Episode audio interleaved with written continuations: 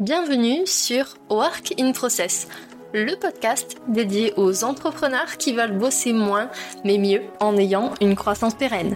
Alors, si vous voulez allier croissance et sérénité, performance et flexibilité, abonnez-vous. Ce podcast va devenir votre outil préféré. Je suis Marine Barré, business designer. Ma passion Décortiquer vos problèmes et vous proposer des solutions innovantes et performantes. Bienvenue dans l'aventure. Bonjour à tous et bienvenue dans un nouvel épisode invité de Work in Process. Aujourd'hui, j'ai le plaisir d'accueillir un nouvel entrepreneur qui s'appelle Florentin Dame. Salut Florentin, comment vas-tu? Salut, ça va super et toi? Merci Ben pour m'avoir invité.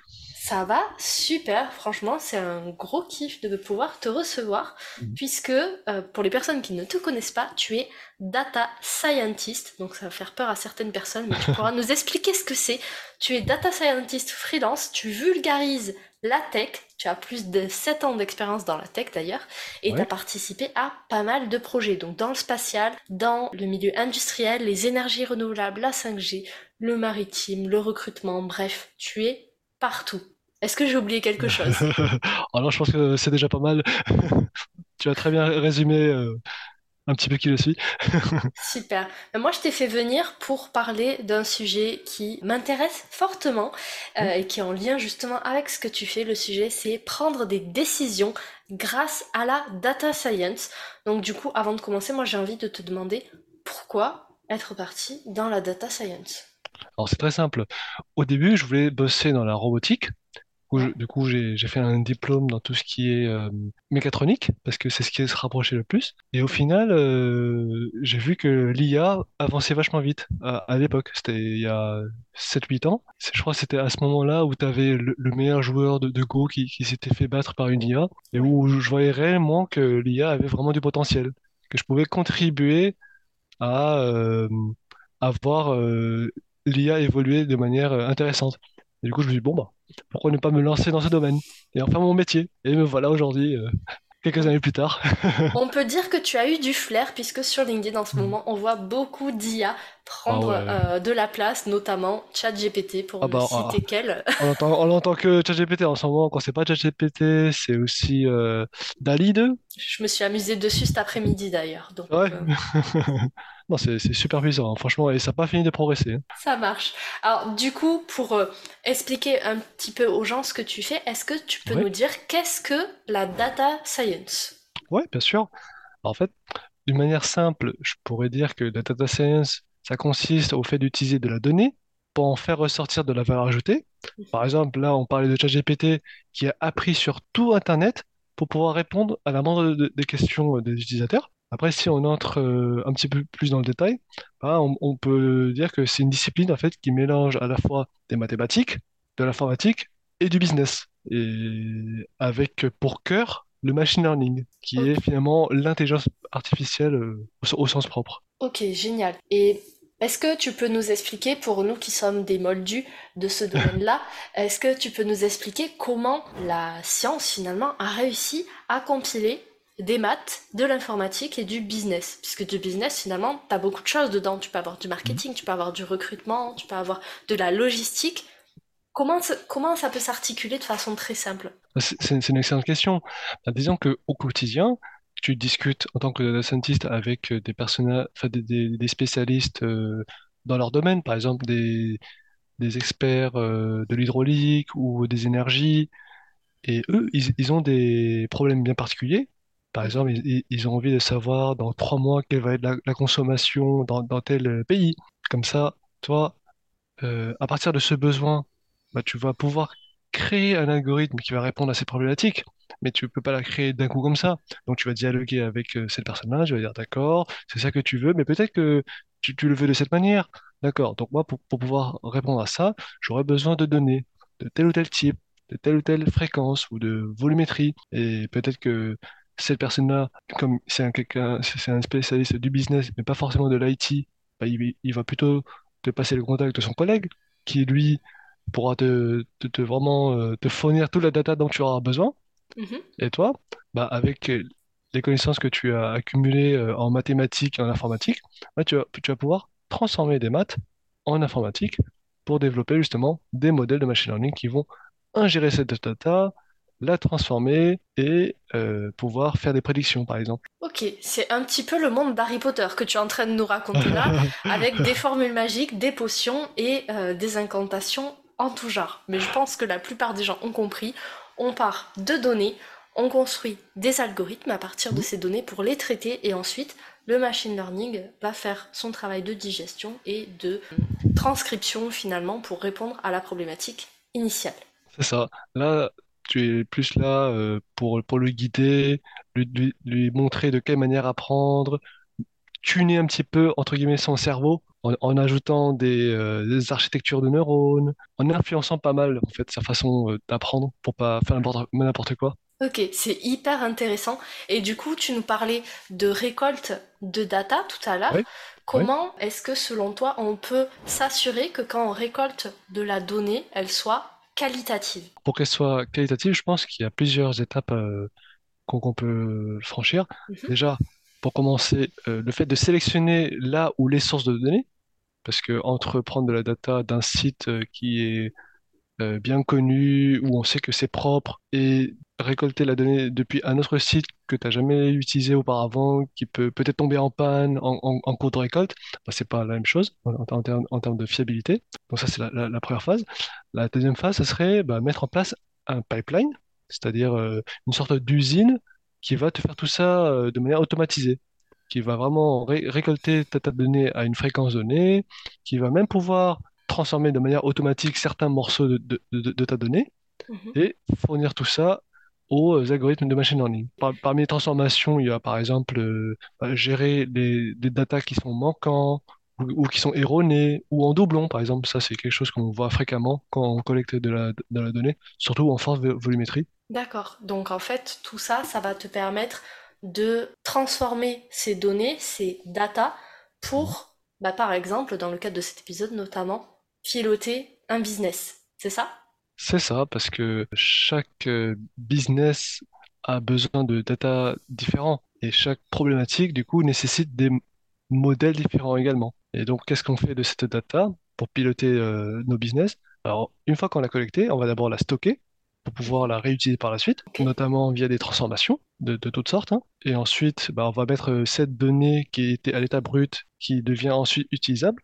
Bah, là, on va, on va pouvoir la mettre en apprentissage pour, pour notre modèle Mhm. Une fois que le modèle il a appris suffisamment bien, bah, on peut soit le tuner, soit directement le mettre en production, notamment en, le mettant dans, des sites web ou dans des euh, API pour que des clients puissent ensuite euh, bénéficier des euh, comportements de, de, de cette IA. Ok, donc pour les personnes qui ne sont pas du tout du domaine de la tech, mettre en production, ça veut dire que le produit est entre guillemets fini, en tout cas qu'il est utilisable par euh, le grand public et du coup euh, qu'il atteint, on va dire, ses premières fonctionnalités. Bien évidemment, il pourra toujours s'améliorer, comme tu l'as dit, puisque c'est une machine qui apprend en continu, en fait. C'est ça, exactement.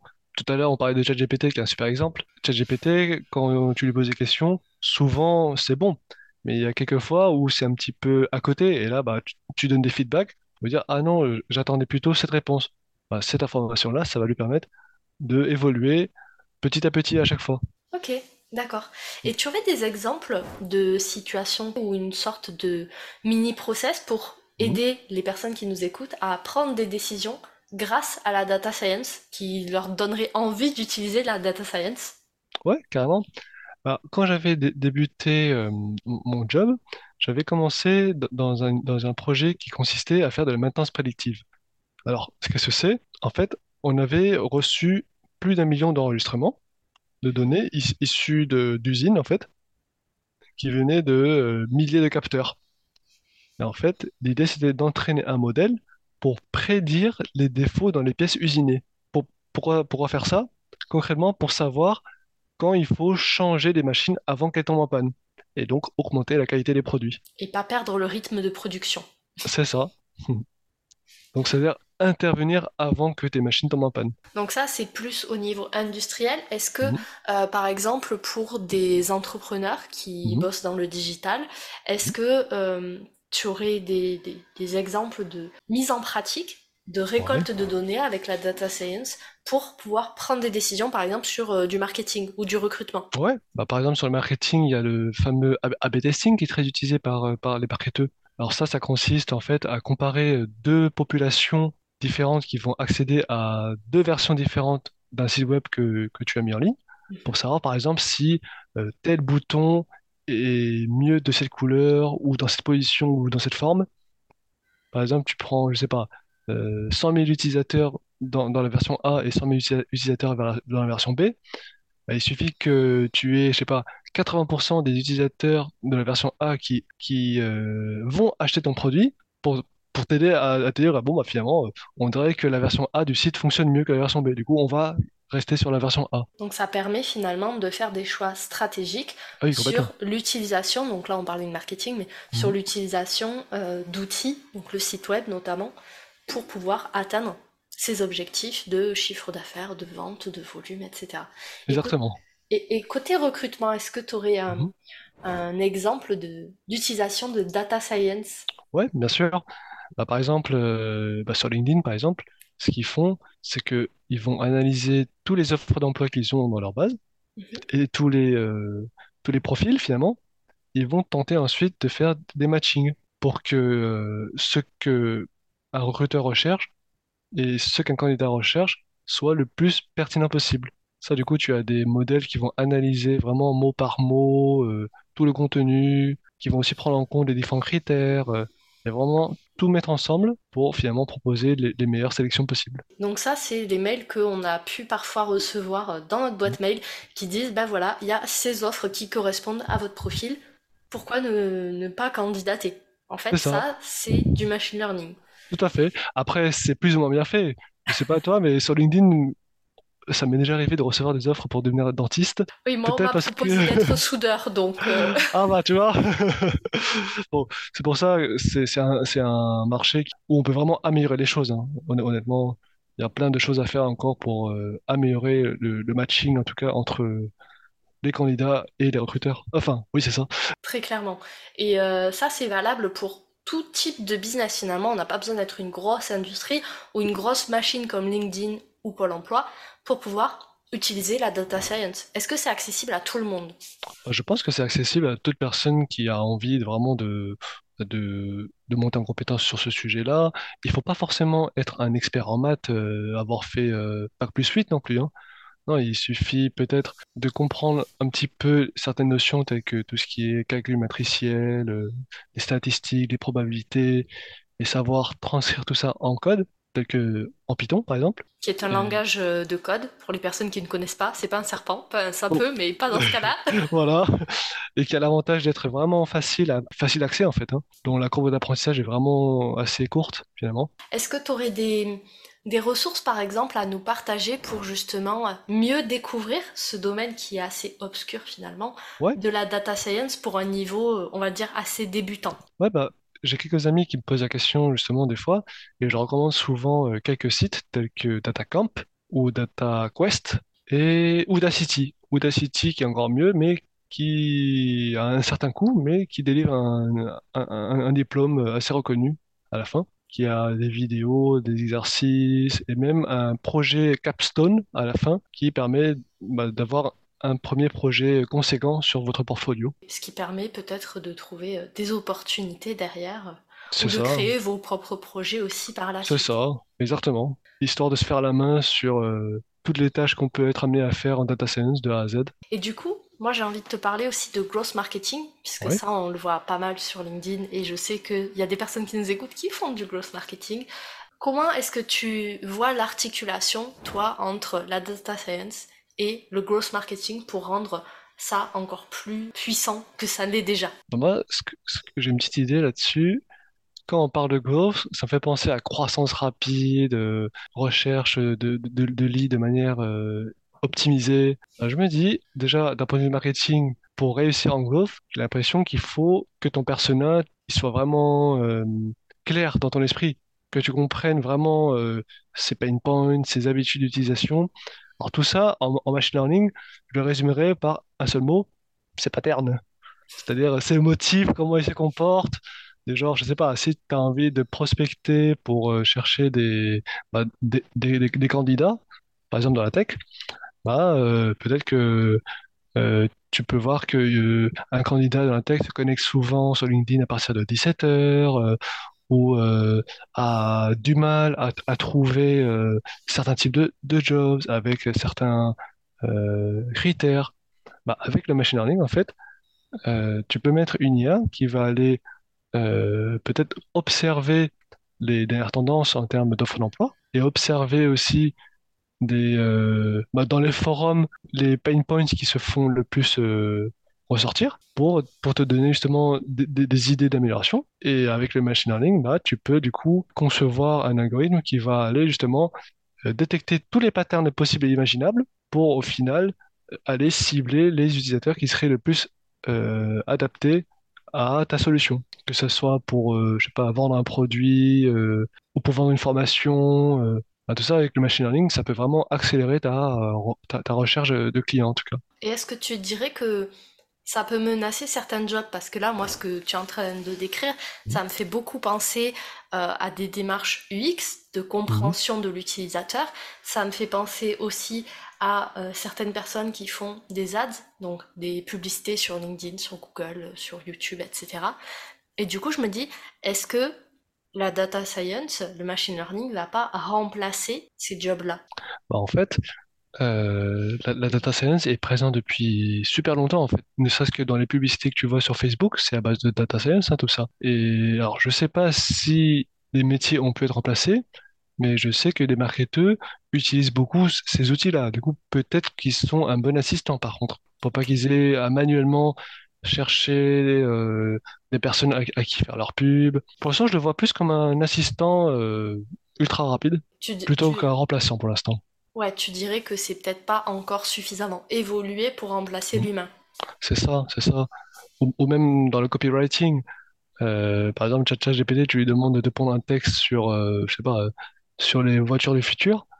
Bah, il pourra te le faire à sa sauce, mais ce sera jamais ton style à toi. Finalement, ok, il peut te faire gagner du temps pour te faire euh, générer des idées, avoir un, un premier modèle de, de- de texte, mais à la fin, c'est c'est toi la, la, la personne qui va améliorer ce texte, le transformer en, en- en ton, en ton style. Est-ce que tu aurais ta, ta boule de cristal dans le coin pour nous faire des petites prédictions sur justement l'évolution de la data science, des intelligences artificielles, à quoi, selon toi, on pourrait s'attendre euh, dans, dans les prochains mois, années? D'accord. Alors, je sors ma boule de cristal, tiens, qui ressemble à une tasse aujourd'hui. Alors, voyons voir. Dans les prochains mois, bah, on va toujours continuer à entendre parler de ChatGPT encore plus, mais aussi de concurrents qui vont euh, vouloir euh, bah, compenser euh, ces limites.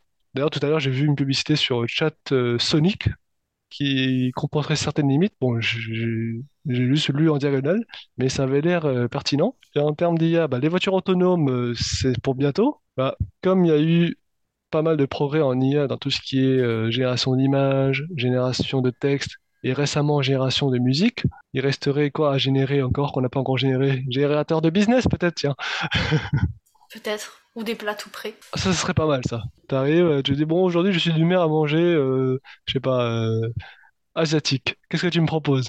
Et là il te sort un nouveau plat qui n'a jamais été créé, qui pourrait être dans un resto euh, 3 étoiles facile.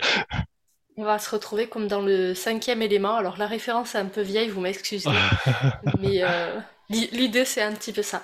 Ok, donc voiture autonome, euh, ChatGPT et compagnie, et d'autres euh, générateurs, on verra de quoi, et d'autres types de générateurs en tout cas. C'est ça. Ok, C'est pas les idées qui manquent en tout cas. Oui, il n'y a plus, y a plus qu'à créer les algorithmes. Oh, c'est ça. Donc ça dépendra finalement des, des data scientists et de leur vitesse de codage. ou même à quel point les assistants de codage euh, vont être pertinents. Super, bah écoute, merci pour ces prédictions, merci pour tout ce que tu as partagé. Est-ce qu'il y Avec aurait, plaisir. est-ce qu'il y aurait des derniers éléments avec lesquels tu voudrais que les gens repartent? De cet épisode pour euh, bah, bien comprendre la data science et pour bien prendre des décisions aussi grâce à la data science? Alors, comme élément, bah, bah, en tout cas, tout ce qui est formation pour, les personnes qui souhaiteraient s'initier, hein, Euh, Il y a vraiment euh, Data Quest, Data Camp et Udacity que je recommande fortement. Après, il y a aussi Open Classroom hein, qui, qui a vraiment de- de- des formations de qualité. Sinon, si vous voulez être informé des dernières actualités, moi, c'est quelque chose que j'aime bien partager, en tout cas, sur tout ce qui est news euh, côté tech et, et data. Vous pouvez me trouver facilement sur LinkedIn, hein. Il suffit de taper Florentin Dame. Super, donc du coup, bah, si on a envie de t'envoyer des good vibes, du love ou te poser des questions, on vient te retrouver sur LinkedIn. Avec plaisir. Encore merci Florentin pour tout ce que tu nous as partagé. J'espère que pour vous qui nous écoutez, la data science est un monde un petit peu moins obscur et peut-être vous fait envie aussi de le découvrir. On se retrouve la semaine prochaine pour un nouvel épisode invité. Prenez soin de vous. Merci. Voilà, cet épisode est maintenant terminé. Merci pour votre écoute. Je vous souhaite à tous une belle journée, soirée et à très bientôt dans le podcast. Bye Cet épisode t'a plu? Tu peux le partager en me taguant ou lui laisser 5 étoiles sur Apple Podcast. Encore merci pour ton écoute, à très vite